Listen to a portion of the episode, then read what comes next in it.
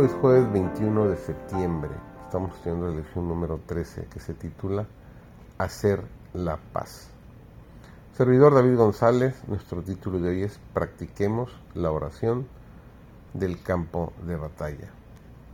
La fe verdadera demanda la bendición prometida y se aferra a ella antes de saberla realizada y de sentirla. Debemos elevar nuestras peticiones al lugar santísimo con una fe que dé por recibidos los prometidos beneficios y los considere ya suyos.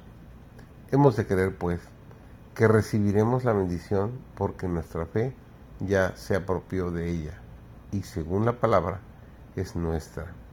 Nos dice el Evangelio de San Marcos, el capítulo 11, el versículo 24. Por tanto, os digo que todo lo que pidiereis orando, creed que lo recibiréis y os vendrá. Esto es fe sincera y pura, creer que recibiremos la bendición aún antes de recibirla en realidad. Cuando la bendición prometida se siente y se disfruta, la fe queda anonadada, pero muchos suponen que tienen gran fe cuando participan del Espíritu Santo en forma destacada y que no pueden tener la fe a menos que sientan el poder del Espíritu. Los tales confunden la fe con la bendición que nos llega por medio de ella. Precisamente el tiempo más apropiado para ejercer fe es cuando nos sentimos privados del Espíritu. Cuando parecen asentarse densas nubes sobre la mente, cuando se debe dejar que la fe viva atraviese las tinieblas y disipe las nubes, la fe verdadera se apoya en las promesas contenidas en la palabra de Dios. Y únicamente quienes obedezcan a esta palabra pueden pretender que se cumplan sus gloriosas promesas. Nos dice el Evangelio de San Juan, el capítulo 5, el versículo 7, si permanecéis en mí y mis palabras permanecen en vosotros, pedid todo lo que queréis y os será hecho. Tenemos que llevar a cabo la tarea de un soldado, ganar victorias, porque no debemos ignorar las artimañas de Satanás. Oremos y velemos, no sea que Satanás aparezca de repente y nos induzca a olvidar nuestra necesidad de hacerlo. En la lucha cristiana, a menos que mantengamos la vista fija en el adversario y en nosotros mismos, caeremos en la trampa de Satanás. Nuestra seguridad depende del estado de nuestro corazón.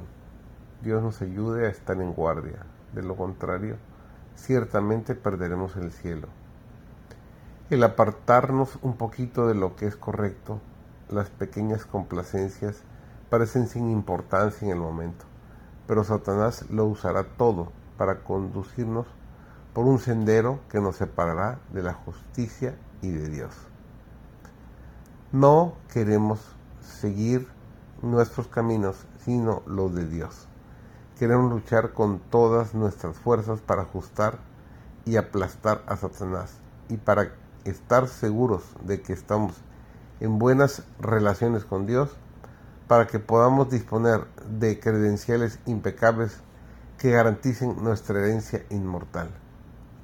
Nuestras oraciones han de ser tan fervorosas y persistentes como lo fue la del amigo necesitado que pidió pan a medianoche.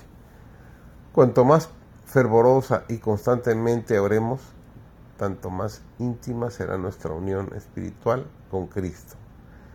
Recibiremos bendiciones acrecentadas porque tenemos una fe acrecentada. Nuestra parte consiste en orar y creer. Velad en oración velad y cooperad con el Dios que oye la oración. Recordad que coadjutores somos de Dios, nos dice 1 Corintios capítulo 3 y el versículo 9.